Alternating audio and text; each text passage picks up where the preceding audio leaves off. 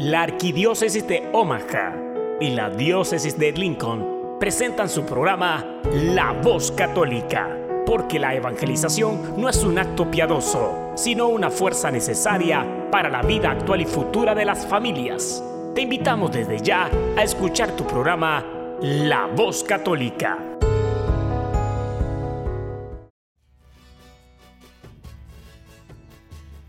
Saludos a todos nuestros audientes a este su programa La Voz Católica, una colaboración de la Arquidiócesis de Omaha y la Diócesis de Lincoln. Yo soy Ricardo Izquierdo, director de Ministerio Hispano de la Diócesis de Lincoln y su anfitrión de hoy. Esta semana hablaremos sobre las recientes tragedias en la Catedral de Notre Dame en Francia y en Sri Lanka un reciente ensayo del Papa Emérito Benedicto XVI sobre la pedofilia y más. También tendremos las lecturas de la misa, reflexión de Fray Nelson Medina para este domingo y dos canciones por Maribel Arriaga, quien va a ser cantante y presentadora durante el Congreso Diocesano de Lincoln este junio 8 y 9. Bienvenidos.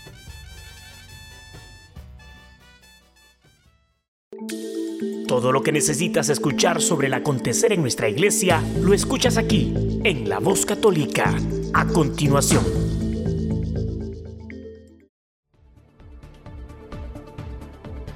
El padre Jean-Marc Fournier, capellán de los bomberos de París, relató cómo fue que rescató de las llamas la Santa Corona de Espinas y el Santísimo Sacramento en la Catedral de Notre Dame. Me llamaron y llegamos rápido dos cosas me parecieron esenciales por cumplir. La primera era salvar el tesoro inestimable que es la corona de espinas, y claro que sí, a Jesús presente en el Santísimo Sacramento, dijo el sacerdote el 17 de abril a la televisora francesa KTO.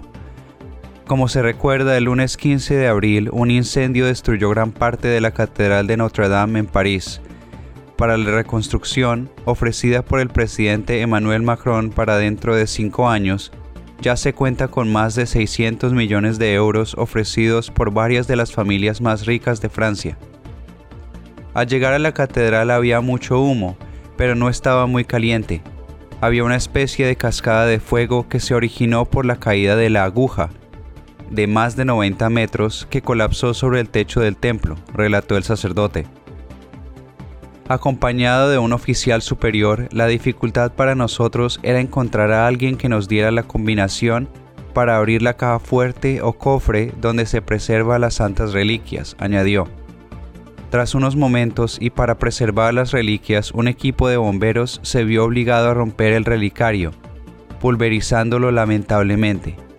A continuación, las santas reliquias pudieron ser retiradas y preservadas en un espacio seguro bajo la protección de las fuerzas del orden, en este caso los funcionarios de la prefectura de policía.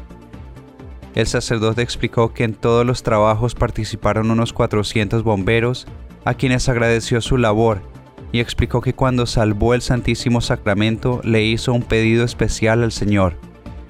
Cuando el fuego llegó a la torre norte, yo salía con el Santísimo Sacramento, no quise solamente salir con Jesús, sino que aproveché para hacer una bendición con Él. Yo estaba completamente solo en la catedral, en medio del fuego, las llamas, de las cosas que caían. Al hacer esta bendición le pedí a Jesús que nos ayudara a preservar el templo, narró el capellán. El padre Fournier resaltó que al final no solo el fuego se detuvo, sino que se preservó la torre norte, y al preservarla todo lo demás se pudo salvar. El sacerdote también se refirió a la importancia de los objetos sagrados que rescató de entre las llamas. Todos comprenden que la Santa Corona es una reliquia extraordinaria y única, y el Santísimo Sacramento es nuestro Señor presente realmente, su cuerpo, su alma, su divinidad y su humanidad. Ustedes pueden comprender que fue delicado ver esto entre las llamas. Al acompañar a los bomberos con frecuencia en su labor veo los efectos del fuego, por lo cual decidí resguardar prontamente la presencia real de nuestro Señor Jesucristo, subrayó. Para concluir, el sacerdote comentó que la catedral no desapareció completamente para los cristianos y va a renacer más bella y más fuerte después de la resurrección de nuestro Señor Jesucristo. El sacerdote también conversó con el diario francés La Croix al que relató que una vez que Jesús, el Santísimo Sacramento, estaba a buen recaudo, seguí participando con otros 10 bomberos, salvando objetos de valor de todas las capillas laterales. La sacristía no estaba en peligro y el tesoro estaba protegido. No fueron evacuados sino hasta después en la noche por personal del Ministerio de Cultura y la policía, agregó. Después concluyó, pasé a saludar a todos en sus vehículos y volví a mi casa a las 3 de la mañana. Sentí que para todos este incendio no fue como los otros. La acción se hizo oración. No es la primera vez que el padre Fournier auxilia a quienes lo necesitan. En noviembre del 2015, el sacerdote acudió a la sala de espectáculos Bataclan en París, donde el Estado Islámico asesinó 89 personas. Di la absolución colectiva como la Iglesia Católica me autoriza, manifestó, manifestó en aquel momento. El miércoles el gobierno francés lanzó un concurso internacional para reconstruir la aguja de la catedral como parte de los trabajos para recuperar el emblemático templo que tiene más de 800 años de historia. La estructura de la catedral, en la que ya se hacían algunos trabajos de restauración desde mediados del 2018, se mantuvo finalmente en pie gracias al trabajo de los bomberos. Aún no se sabe la causa del incendio. Liderados por el arzobispo de Los Ángeles, Monseñor José Gómez, más de 10.000 fieles que asistieron a las misas de Pascua en la catedral local rezaron por las víctimas de los atentados en Sri Lanka que el 21 de abril dejaron al menos 290 muertos en dos iglesias católicas, un templo protestante y cuatro hoteles. Estamos rezando por nuestros hermanos y hermanas que fueron asesinados en la mañana de Pascua en Sri Lanka, que alcancen la promesa de la resurrección y que Dios les dé consuelo a sus familiares y seres queridos escribió Monseñor Gómez en una declaración publicada por la Oficina de Prensa de la Arquidiócesis de Los Ángeles. Solo el amor puede derrotar al mal y a la violencia. Entonces le pedimos a Jesús coraje y amor, y le pedimos a Jesús por la conversión de todo corazón que está lleno de odio, agregó el prelado. Que la Santísima Virgen María, que es nuestra Madre y la Madre de Misericordia, consuele a quienes están sufriendo y nos cuide a todos nosotros que el Señor nos dé la paz, concluyó. Este 21 de abril entre las 8.45 y las 9 ocurrieron los atentados en las iglesias San Sebastián en Negombo y San Antonio en Colombo. Este último es el santuario más concurrido en el país asiático. Además fue atacado un templo evangélico en Baticaloa. También fueron atacados cuatro hoteles y un suburbio al norte de la capital, Colombo. Los atentados ocurridos en Domingo de Resurrección han dejado hasta el momento 290 muertos y más de 450 heridos. Sri Lanka tiene cerca de 22 millones de habitantes. Los cristianos representan el 7% de la población, mientras que los budistas son el 70%, los hinduistas el 15% y los musulmanes el 11%. En la homilía de la misa que presidió Monseñor Gómez en la Catedral de Los Ángeles, el prelado alentó a seguir nuestro caminar con confianza, con esperanza y con amor. No hay nada que Dios no pueda hacer por nosotros. No hay pecado que Él no perdone. No hay debilidad que Él no nos ayude a vencer. No hay situación en nuestra vida en la que Él no nos pueda ayudar. La vida con Jesús es una hermosa aventura de amor. No hay nada más hermoso, nada que nos pueda traer una mayor felicidad que caminar con Jesús todos los días, que compartir su amor y hablarles a los demás sobre él. Ahora, resaltó el arzobispo, avanzamos por este mundo como personas que saben que Dios está vivo. Caminamos en este mundo como personas que saben que Jesús nos ama y que ha entregado su vida por nosotros, y que Jesús vive a nuestro lado y camina con nosotros siempre y en todo lo que hacemos. Pidámosle a la Santísima Virgen María que ella también nos acompañe en el camino al cielo como siempre acompañó a su Hijo Jesús, concluyó. En la vigilia pascual que se celebró el sábado santo, la Arquidiócesis de Los Ángeles también recibió a 1560 nuevos fieles católicos. El arzobispo de Filadelfia, Monseñor Charles Chaput, afirmó que el documento del Papa emérito Benedicto XVI sobre los abusos sexuales en la Iglesia, publicado el 10 de abril, es como lluvia en el desierto.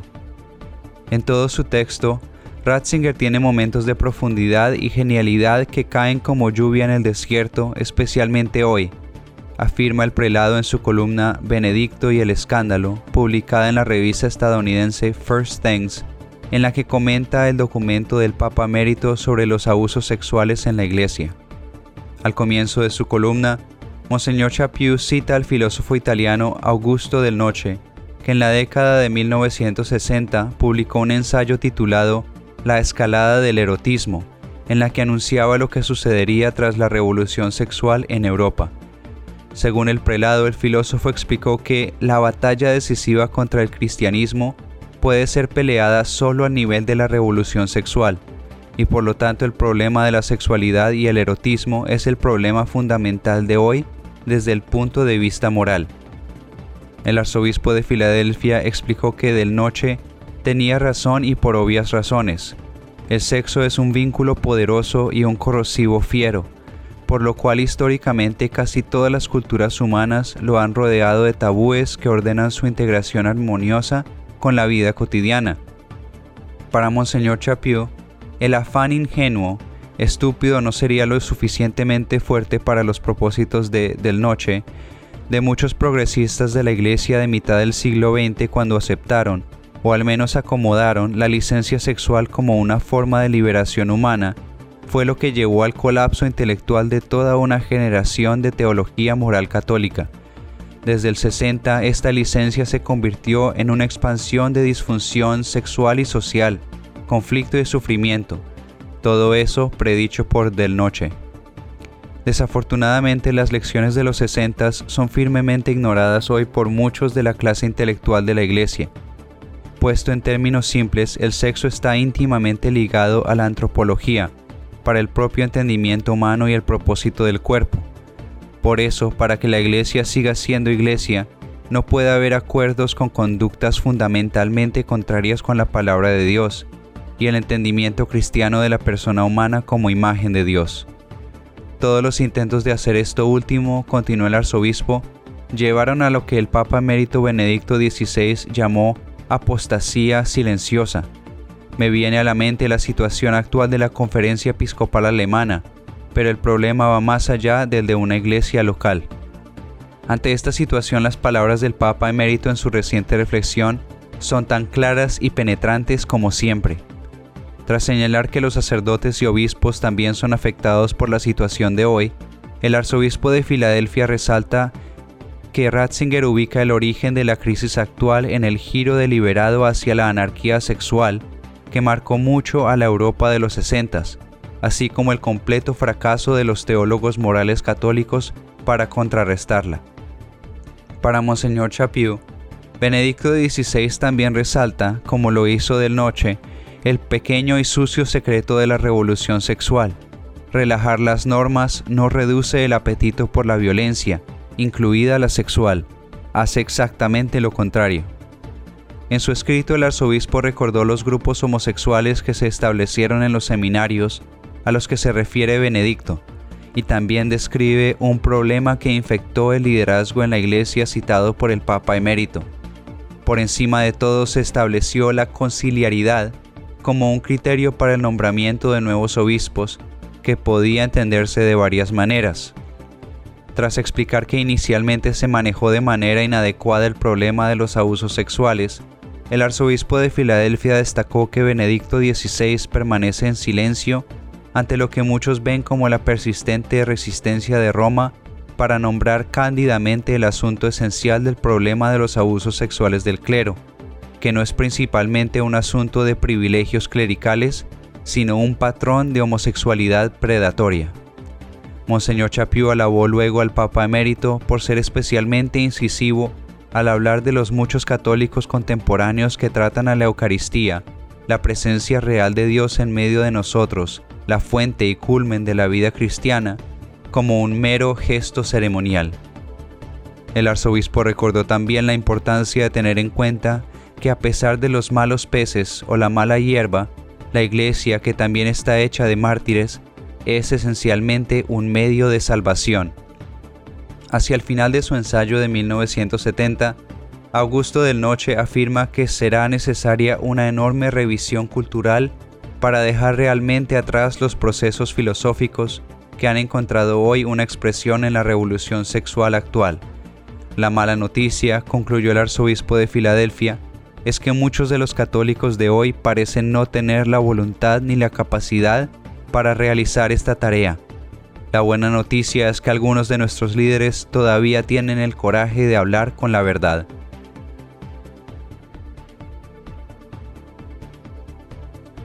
El arzobispo de Yucatán en México, Monseñor Gustavo Rodríguez Vega, denunció recientemente que en la actualidad se vive un feminismo rabioso, que equivocadamente busca que la mujer sea como un hombre, con los mismos comportamientos equivocados del varón. En su homilía al celebrar la misa de la Cena del Señor en el Centro de Readaptación Social de Mérida, el jueves santo, Monseñor Rodríguez Vega señaló que la propuesta de la Iglesia apunta a un reconocimiento de la mujer en su dignidad, el lugar que debe ocupar en la sociedad y en la Iglesia, conservando lo propio de ella como mujer y que el hombre conserve lo propio de él como hombre.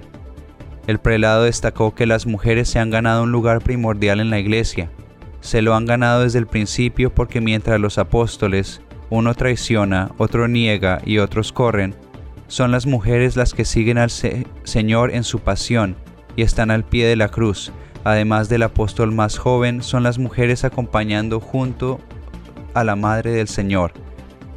Siguen siendo las mujeres las que nos sacan un pie adelante en capacidad para sufrir y para acompañar como son las madres, añadió. En Lincoln habrán dos eventos grandes en junio, un torneo de fútbol para mayores de 14 años y un congreso diocesano. Para más información sobre estos eventos, ir al sitio web es.lincolndiocese.org o llamar al 402-904-8044. Otra vez el sitio web es es.lincolndiocese.org y el teléfono es 402-904-8044.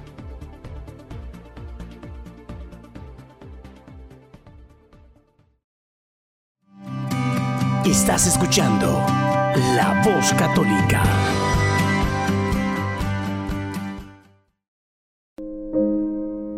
Habla, que tu siervo escucha. Un segmento donde meditaremos las lecturas del día Pidamos al Espíritu Santo que nos revele la verdad, porque la verdad nos hace libres. Habla, que tu siervo escucha.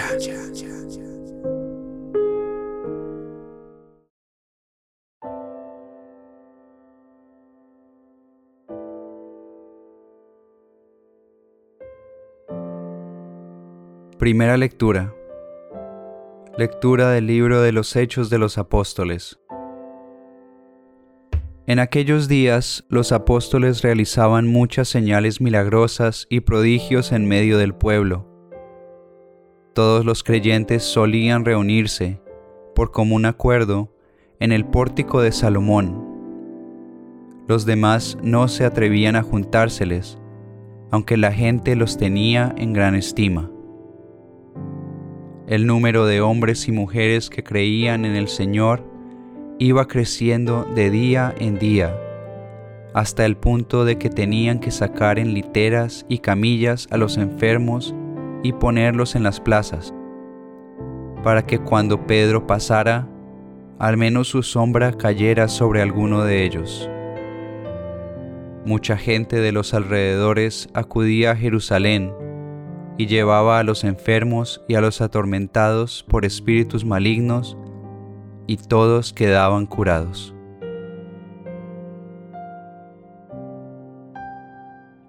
Salmo responsorial, Salmo 117. La misericordia del Señor es eterna, aleluya.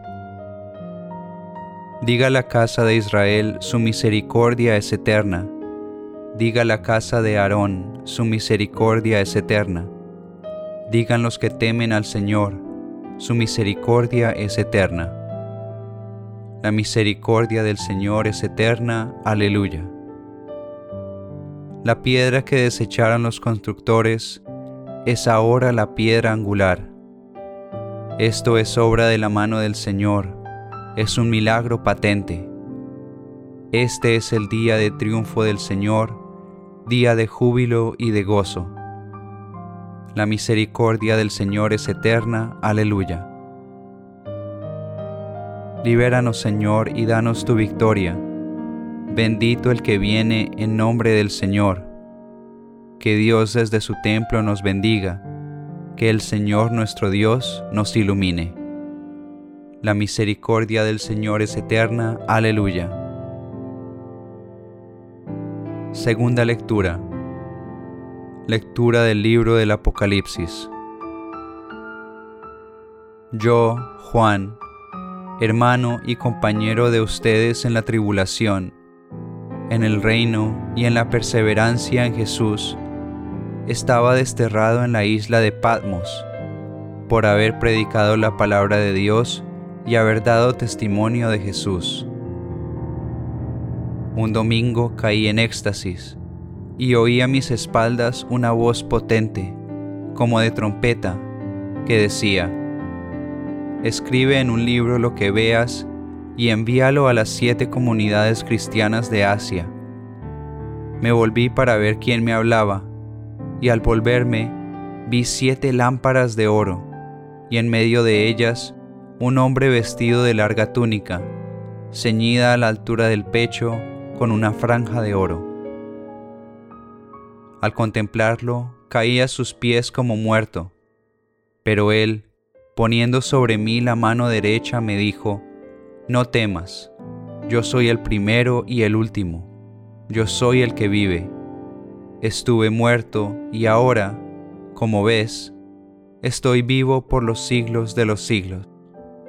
Yo tengo las llaves de la muerte y del más allá escribe lo que has visto, tanto sobre las cosas que están sucediendo como sobre las que sucederán después.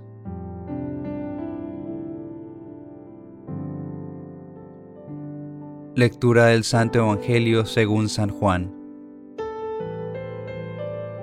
Al anochecer del día de la resurrección, estando cerradas las puertas de la casa donde se hallaban los discípulos, por miedo a los judíos, se presentó Jesús en medio de ellos y les dijo, La paz esté con ustedes.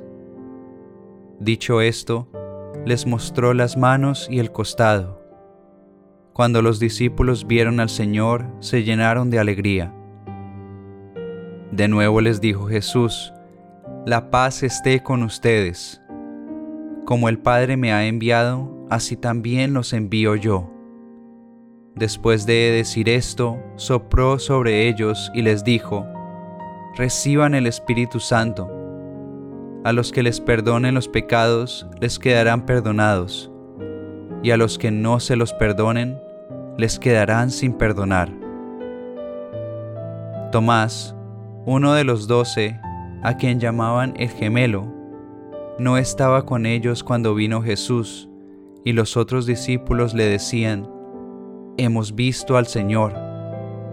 Pero él les contestó, si no veo en sus manos la señal de los clavos, y si no meto mi dedo en los agujeros de los clavos, y no meto mi mano en su costado, no creeré. Ocho días después estaban reunidos los discípulos a puerta cerrada, y Tomás estaba con ellos.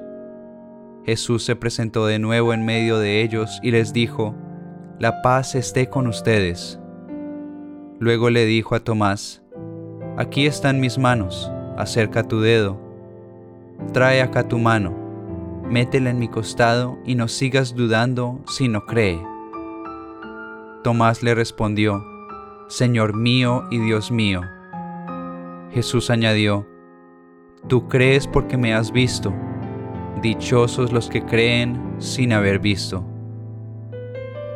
Otras muchas señales hizo Jesús en presencia de sus discípulos, pero no están escritos en este libro. Se escribieron estos para que ustedes crean que Jesús es el Mesías, el Hijo de Dios, y para que, creyendo, tengan vida en su nombre.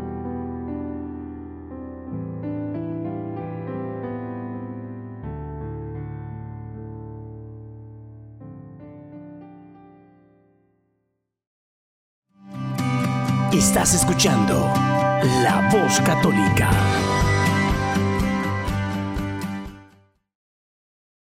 Ahora tendremos a Fray Nelson Medina con nuestra reflexión de este domingo.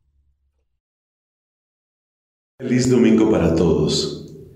Este es el segundo domingo de Pascua y seguramente ya sabemos que por deseo explícito de San Juan Pablo II, este domingo tiene apellido.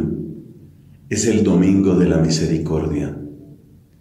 Aprendamos entonces sobre la misericordia en este día, sin apartarnos, por supuesto, de las lecturas de la Santa Misa.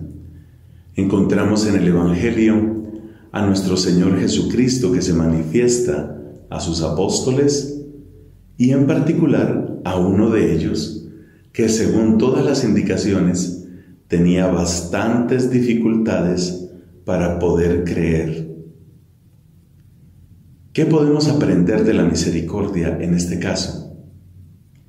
En primer lugar, démonos cuenta que la misericordia implica más de una oportunidad. Jesucristo se manifiesta a sus apóstoles, pero no estaban todos. Tomás estaba ausente. Y Jesucristo vuelve. La oportunidad eso que parece tan elusivo, eso que se nos escabulle entre los dedos, eso que según los refranes llega y no vuelve, sin embargo, cuando se trata de la misericordia, sí que vuelve. La misericordia da más de una oportunidad. Y cada uno de nosotros que ha experimentado misericordia puede decirlo. Dios no me llamó una sola vez, no me esperó una sola vez, no me perdonó una sola vez, no me corrigió una, sino muchas, muchas veces. Si queremos ser testigos de la misericordia, hemos de entender que también nosotros estamos llamados a practicar ese amor compasivo más de una vez de hecho, nos dirá el apóstol San Pablo en la primera carta a los Corintios, allá en el capítulo 13, dice, el amor no lleva cuentas. Y cuando Pedro le dijo a Cristo cuántas veces debo perdonar, Cristo le dijo 70 veces 7. De modo que la misericordia es abundante.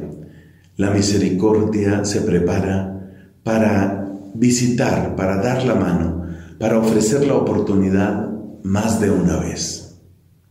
Segundo, nos damos cuenta que la misericordia no pone tantas condiciones. Más bien podríamos decir que trata de acercarse al mundo y a las condiciones del que necesita. Fíjate lo que sucede, por ejemplo, con Tomás. Tomás, en medio de su incredulidad, pone condiciones. Este es pobre pero exigente. Él no cree y además pone condiciones. Y es una muestra inmensa de misericordia que Jesucristo, por decirlo de alguna manera, se plega a esas condiciones. Trata de hablar el lenguaje de la otra persona. Si estas son las condiciones para que tú puedas llegar a la fe, Vamos a ver si puedo cumplirlas. Habrá condiciones que no. Si alguien dice, eh, para que yo crea en ti, bájate de la cruz, como le dijeron a Cristo en su pasión, pues va a ser que no. Eso no lo voy a hacer. Pero hay muchas cosas en las que se puede ceder. Y ese ceder, ese dar el paso, ese tratar de entender el lenguaje del otro, es muy propio de la misericordia. Tercer elemento que quiero destacar, el último en esta ocasión. La misericordia no significa que no vamos a corregir a la persona. Misericordia no es únicamente abrazo, abrazo, acogida. Jesús corrige a Tomás. Jesús le muestra la verdad a Tomás. Y Jesús le muestra lo equivocado que está. Se lo muestra claramente. Estás equivocado. Entonces no, no nos imaginemos una misericordia barata. No nos imaginemos una misericordia que termina por volverse complicidad. La verdadera misericordia siempre está atenta a la verdad y no riñe con ella. Entonces la misericordia da muchas oportunidades, trata de entender y de acercarse al lenguaje del otro, pero al mismo tiempo proclama con claridad la verdad. Estás escuchando La Voz Católica.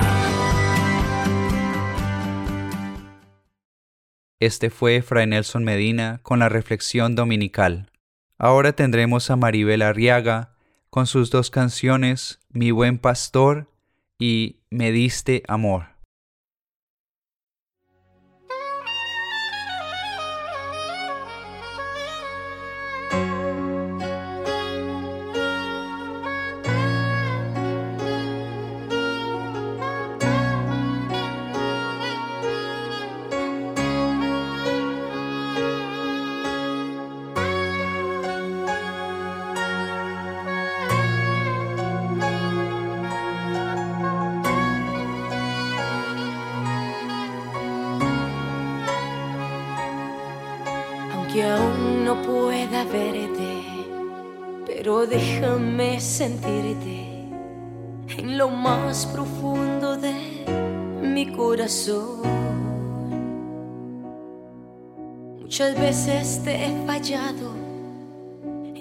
Te he rechazado. Perdona, perdóname, mi buen pastor.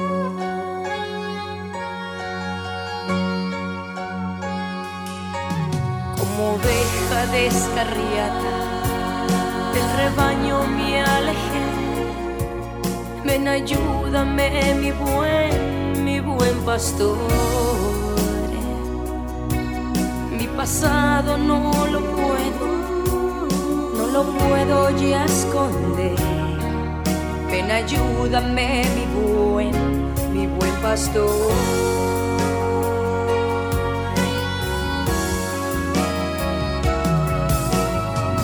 Señor,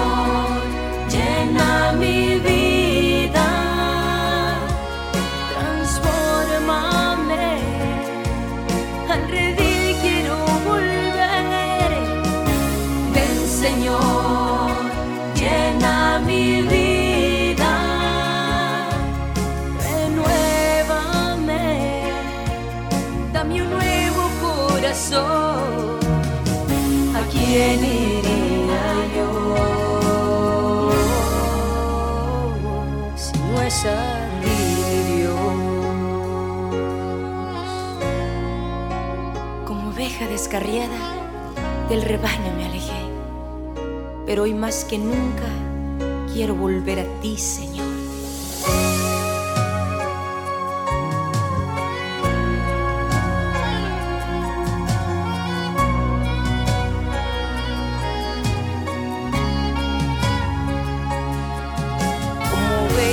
descarriada del rebaño me alejé.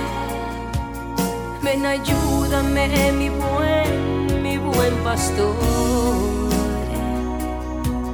Mi pasado no lo puedo, no lo puedo ya esconder. Ven, ayúdame, mi buen, mi buen pastor.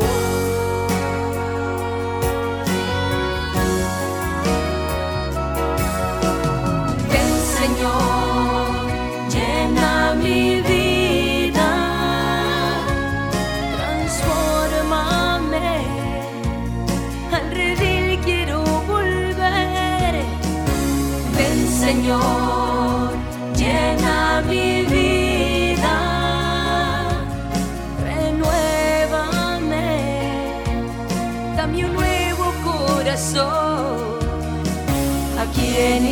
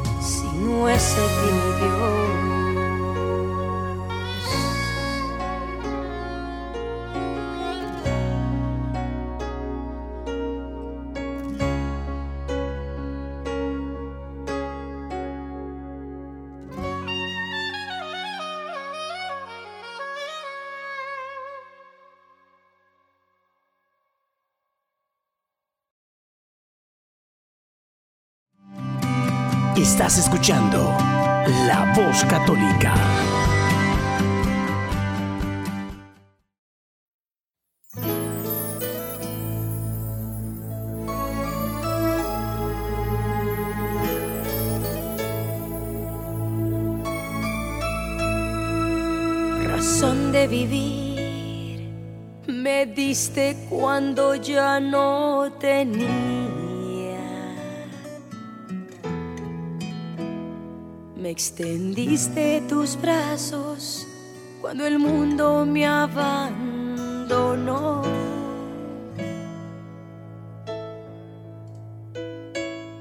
Me diste alegría cuando antes solo había amargura.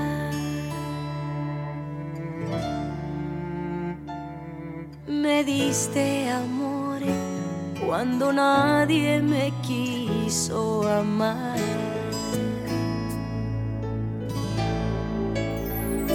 Y es por eso que yo te amo, Cristo. Y es por eso que te amo, Señor. Tomaste mi vida y mi corazón y una nueva criatura yo soy.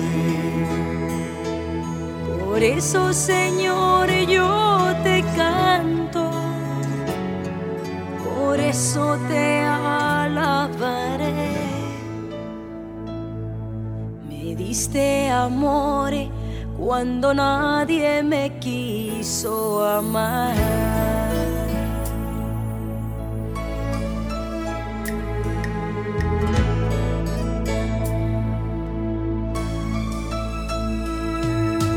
Tomaste mi llanto y mi lamento en gozo.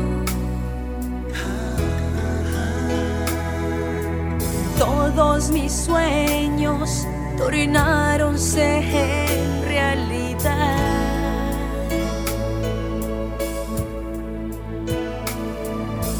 Tú me miraste con ojos de amor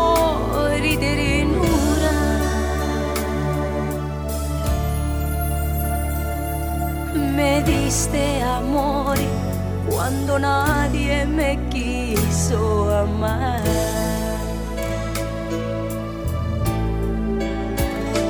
Y es por eso que yo te amo, Cristo.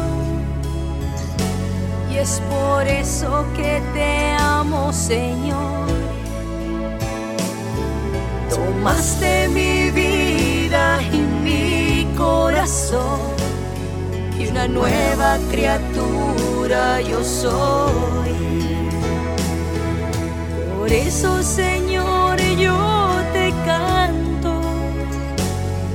por eso te alabaré. Me diste amor cuando nadie me quiso amar.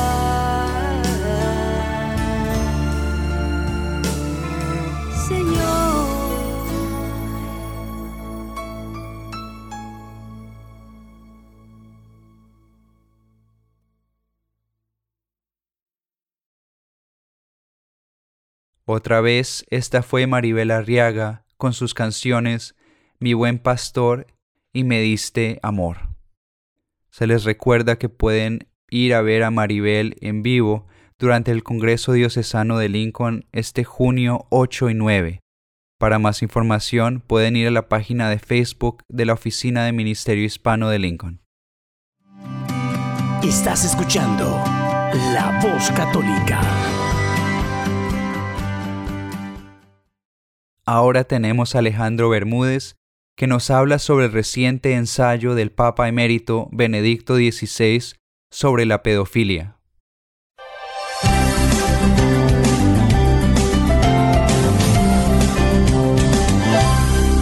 Como saben ustedes, o deberían saber los católicos eh, medianamente informados, una pequeña revista teológica alemana le pidió al Papa emérito Benedicto XVI si podía hacer un diagnóstico desde su visión teológica de la crisis de abuso sexual en la Iglesia.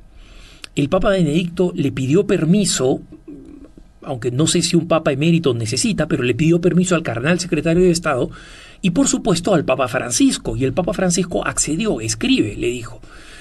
Y escribió este texto eh, profundo que hemos publicado en su integridad en Así Prensa eh, y que se ha, sido publicado en varios idiomas y en la que, en resumen, pero es algo que ustedes deben leer, el Papa eh, vuelve, el Papa Benedicto, el Papa Emérito, vuelve a algunos puntos centrales de argumentos que había presentado en el pasado y él dice en resumen, y un, resumen un poco apretado y en consecuencia un poco malo, eh, pero en resumen, dos problemas de alguna manera se intersectan o se, se, entrecruzan aquí para esta crisis de la, los abusos sexuales.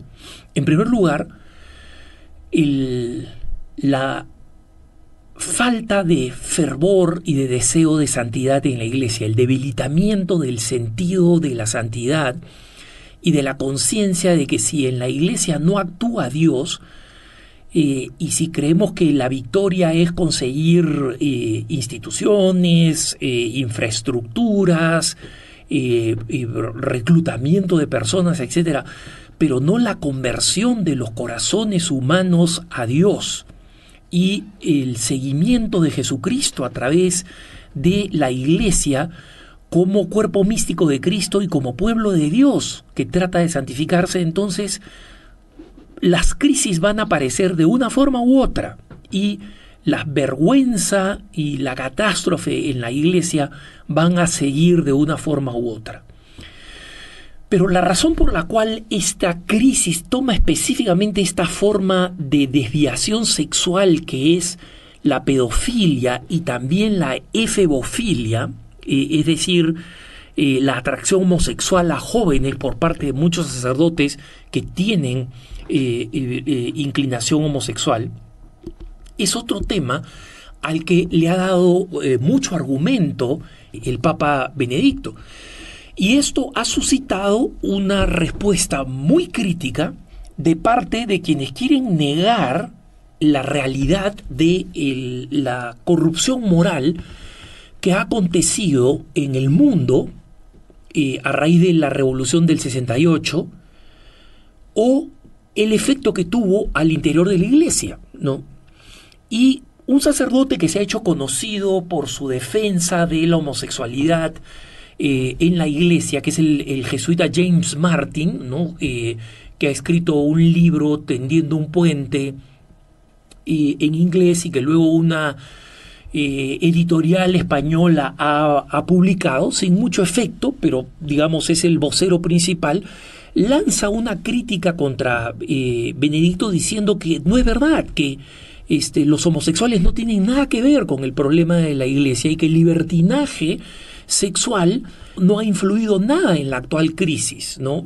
Y comienza a ensayar explicaciones que son no solamente muy frágiles argumentativamente, sino que realmente creen que puede, el padre James Martin, que realmente cree que puede contraargumentar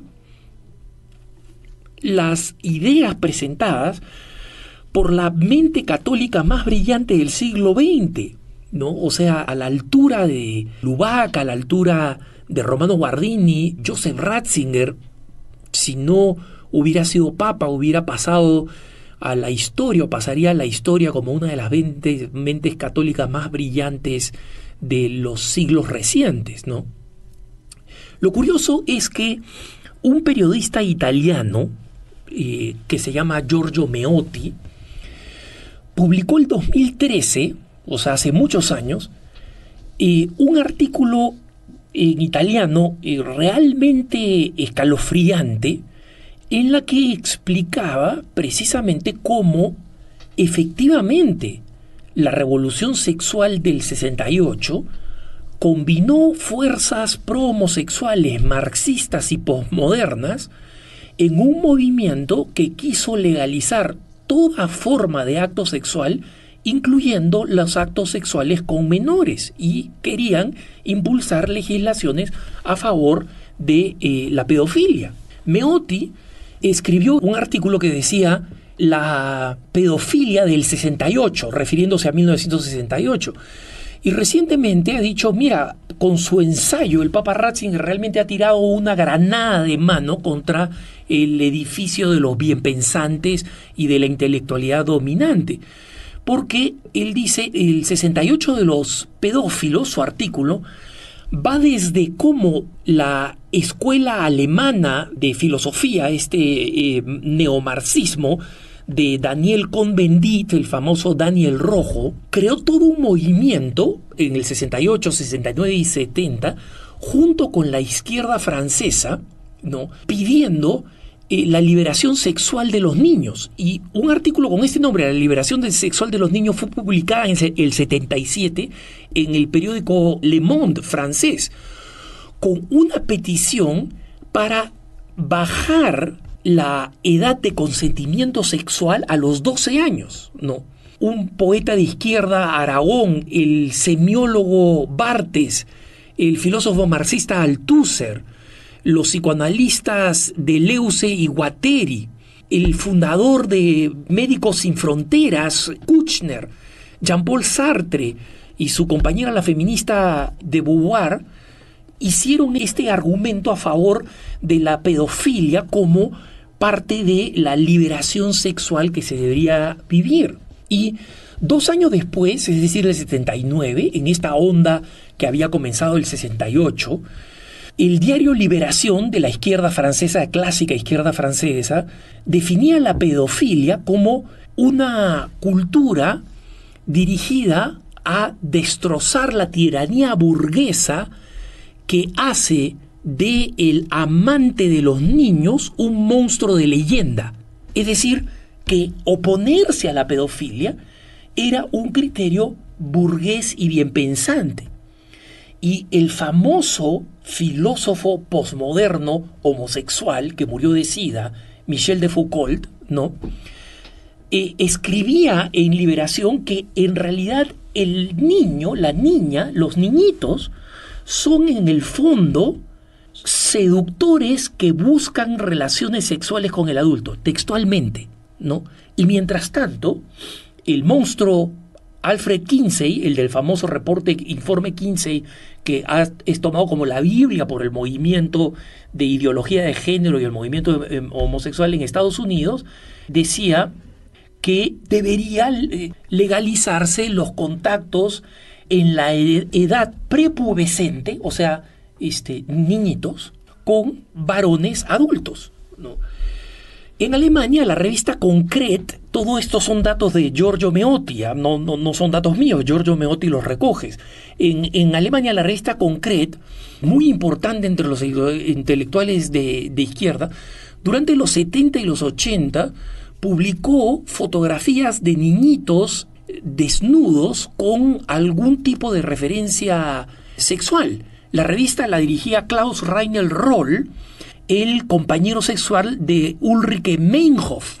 Algunos de los que están más familiarizados con el movimiento terrorista alemán de los 60s y 70s reconocerán el apellido Ulrike Meinhof de la famosa banda marxista terrorista Baden-Meinhof, ¿no? Ella fue una de las fundadoras. Por eso, dice Giorgio Meotti, el ensayo de Ratzinger señalando el impacto terrible que tuvo la revolución sexual del 68 y cómo creó esta mezcla de eh, marxismo con homosexualidad, con promodernismo, es un diagnóstico completamente acertado. Y que eh, efectivamente el tema de la homosexualidad no puede ser ignorado cuando se piensa en cómo resolver los casos de abusos sexuales al interior de la iglesia. Si nosotros seguimos permitiendo personas que tienen una mentalidad que la homosexualidad es compatible con el sacerdocio y que incluso las relaciones homosexuales son compatibles con el celibato, y ojo que este es un argumento que los jesuitas presentaron en 1970 diciendo, lo que van a escuchar es totalmente cierto, diciendo que como el sexo homosexual, el sexo eh, eh, anal, el sexo sodomítico, es un sexo que es estéril, está permitido porque es simplemente un acto de madurez afectiva. ¿no? Porque nadie está pretendiendo producir un hijo o equipararlo al acto sexual heterosexual. Pensar eso es destruir completamente el sentido de lo que nos enseña Jesucristo, de lo que nos enseñan las escrituras y de lo que nos enseña la Santa Madre Iglesia, ¿no? Y estas ideas todavía perviven en muchos eh, eh, seminarios y en muchos centros. De que la homosexualidad, como total, los sacerdotes van a ser célibes igual, entonces no importa mucho y es una precondición aceptable. Y el Papa Benedicto dice, no lo es, y no solo eso, como ha dicho Giorgio Meotti, eh, definitivamente mucho menos puede, puede serlo, y efectivamente ha sido una ideología absolutamente destructiva, con consecuencias atroces para la sexualidad en la humanidad y también para la Iglesia. En Así Prensa hemos recibido el permiso de este intelectual italiano Giorgio Meotti para traducir su artículo al español, su ensayo al español, y muy pronto lo estaremos publicando en las páginas de Así Prensa para que vean ustedes la, eh, la indiscutible conexión entre el movimiento homosexual, el movimiento marxista y el movimiento posmoderno para promover la pedofilia como algo aceptable y el impacto que esto ha tenido no solo en el mundo, sino al interior de la Iglesia, como ha dicho el Papa Benedicto. Que tengas un buen día.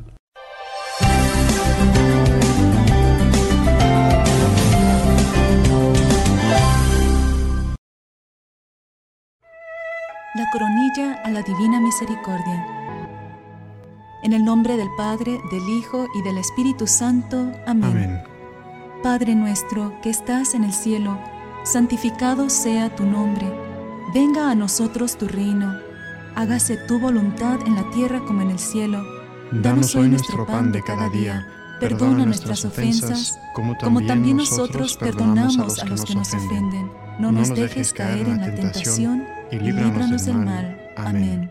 Dios te salve María, llena eres de gracia, el Señor es contigo. Bendita eres entre todas las mujeres, y bendito es el fruto de tu vientre, Jesús. Santa María, Madre de Dios, ruega por nosotros pecadores, ahora y en la hora de nuestra muerte. Amén.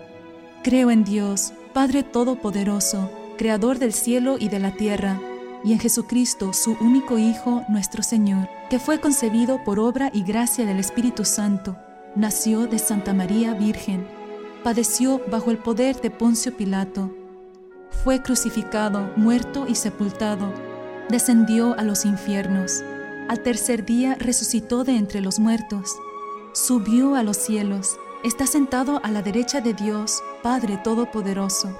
Desde allí ha de venir a juzgar a vivos y muertos. Creo en el Espíritu Santo, la Santa Iglesia Católica, la comunión de los santos, el perdón de los pecados, la resurrección de la carne y la vida eterna. Amén. Padre eterno, te ofrezco el cuerpo y la sangre, el alma y la divinidad de tu amadísimo Hijo, nuestro Señor Jesucristo, como propiciación de nuestros pecados y los del mundo entero.